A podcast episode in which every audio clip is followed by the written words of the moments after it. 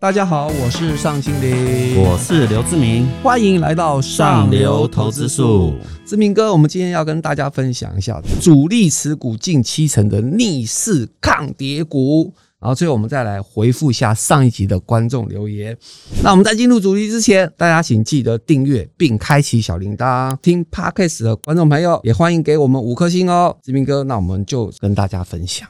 今年以来哈，其实好的公司股票跌个三四成。我们看一下台积电的跌幅哈，就是台积电是好公司嘛哈，最高从六百八十八跌到现在四百四左右。那我们其实要看哈，为什么他们跌这么多？是因为前几年涨很多了嘛哈。那其实今年这些大户布局的策略跟角度就不会去布局那个基期比较高的。那这边选了以后，后来找的，哎，居然发现玉龙。仔细看哦，它内部的一些的状况，股价从五六月的时候就从差不多三四十块一直涨涨到五十块。那当然，最近大盘不好，它有修正，可能修正到四十五左右。那但是你看起来它其实是不跌的股票哦。那为什么会这样？主要还是因为，其实我们细细观察它，千张大户的持股已经从五六十，现在已经快接近到六十九左右了。主要原因还是说，第一个就是它过去几年没有涨到。那再就是，其实我们看现在的玉龙，就是二二零一玉龙的三大持股哈。玉龙第一个，它现在市值大概是四百。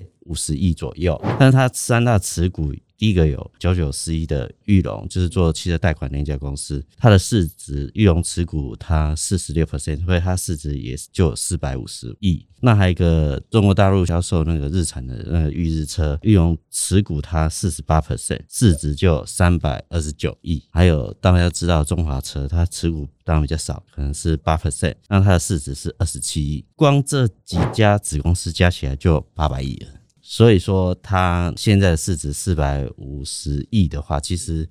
因为现在股市不好，所以大家都觉得它就会打个折来来来看待。对，那这个还只是它单纯子公司的价值哈。其实看玉龙的基本面，它虽然它前五个月的那个汽车销售大概一万多台嘛，哈，大概是年衰退二十二 percent。其实大家预估它，因为它下半年有些新的车款要推出，可能会缩小，整年度大概是缩小到十四个 percent。重点是中国大陆的汽车的销售，嗯，因为上海封城嘛，封城的状况下。其实汽车的销售是非常非常非常非常的烂，对对对对。但是中国有个政策，整个中国都垮掉。对，中国有个政策哦，为了要解决他们经济成长，汽车汽车下降。然后预估哦，中国中汽协预估今年那个汽车销售还有两千两百多万台哦，还成长四点九 percent 呢，这超乎大家想象。那看起来这汽车的最惨的销售状况其实就过了嘛。然后还有第一个是。我们大家知道，过去玉龙做那只节做的很辛苦嘛。那现在玉龙又跟红海合作做三款的这个电动车的研发，那进入量产这个阶段，其实你看起来红海跟玉龙合作的那个紧密的程度会越来越高了。过去只是做油车的玉龙的价值，在油车界里面可能是很惨，但是在电动车里面，它因为有红海技术的加持，诶，它可能有不一样的价价值的感觉。所以为什么大户在这段时间去持续加码玉龙的状态？那另外一个有趣的是，因为现在股市不好嘛，那其实很多投资玉龙十张的小投资人，他其实从八万多人一直降降降降到剩七万四千多人，那持股有从十二趴降到十趴左右。那我们都知道，就是说只要筹码在大户的手上，那其实股价大不了会修正，但是要跌到很严重的状态下，其实并不容易啊。所以我觉得玉龙。在这个领域是大家可以注意。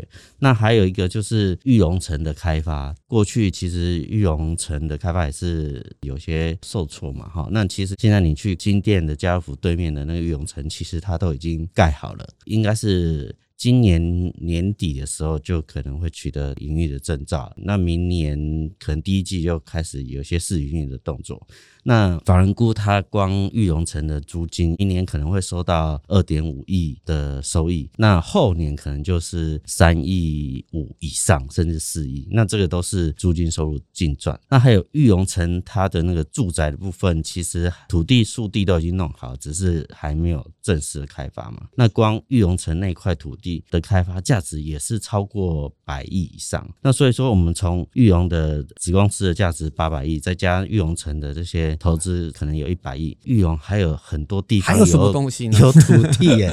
所以说，为什么？因为我有访问一个真正投资玉龙的大户，他就讲说，他为什么敢在这时间投资比较多的玉龙？最关键的一点就是有加入这个电动车的这个最新的那个动力是加入电动，因为你想想看，红海将来为了要制造电动车，它要怎么办？它要取得产能。那现在现成的产能是什么？就是要跟玉龙。所以说看起来。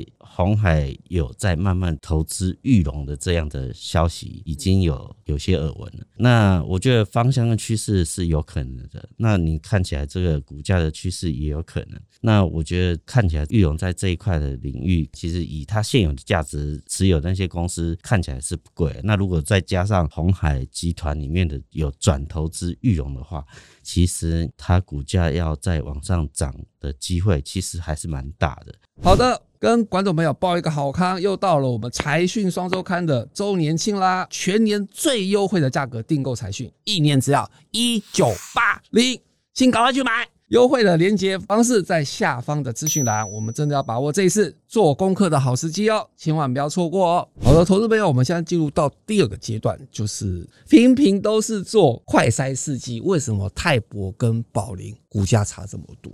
其实，因为现在大盘不好，尤其是电子股不好，那生技股就有机会。因为过去的经验就是，电子股不好的时候，资金的避风港都会找那个跟景气比较不相关的这个生技股布局。那我们看，其实里面有两家公司是非常有趣的哈。第一个就是泰博，一个是宝林富锦。那其实他们两个就是快筛的国家队嘛哈。那为什么泰博跟宝林的股价六月以来是完全不一样的原因是我们知道说，泰博跟宝林富锦在快筛世纪期营收。收都很好，泰博的五月营收是创历史新高，然后六月营收应该是历史次高的状态下，那我觉得宝林富锦大概趋势也都是一样。那它今年两家公司的营收成长率都是超过四成以上。那两两家公司虽然做一样，但为什么股价会完全不同？主要原因还是在宝林富锦它有一个药，就是做那个洗肾用药。那它在国外呢是要跟国外的大厂竞争哈，所以说它过去虽然通过美国、欧洲跟日本的。要挣，但是他实际贡献公司营收很少。但是今年有个。转机是因为他跟大陆的一家公司合作，大陆这家公司其实就是做洗肾市场里面的龙头的公司。那它全中国大概五千家的洗肾中心，然后还有一千家高级洗肾的休闲中心。所以说这个有机会在今年的第四季取得中国的要证。那宝林跟中国的这家公司的。抽成方式是四成，跟过去的那个三趴是完全不一样。那你看起来他这样的估算下来，其实他的获益啊，一年可能会有十几块的 EPS。那因为这个梦想，所以就让宝林富锦的那个股价是从八十几块，然后开始逆势往上走。没错。那我们看起来，其实他的千张大户其实也有。慢慢增加的趋势的，我觉得这一段时间大家也可以去看，因为大盘非常不好。那为什么像玉龙、像宝人富锦都可以有逆势往上走的状态？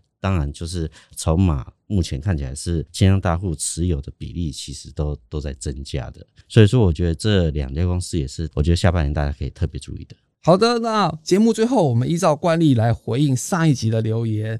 上一集我们在讲。八档数位转型概念股，谁是疫情背后新赢家？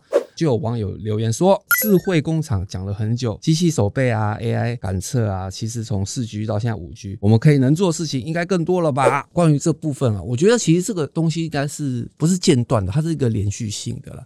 就是不管四 G、五 G、WiFi，其实强调就是网络速度的提升，因为网络速度的提升才不会有那种 delay 的现象，然后任何的人类的梦想才会实现。所以现在为什么网通股会这么强，是跟这个有紧密的关系。因为大家其实要求的速度，在网络上速度要非常的快，非常提升。所以这部分网络的高阶或网络的提升，造就了目前虽然是空头走势，但是相关的个股是比其他电子股强的。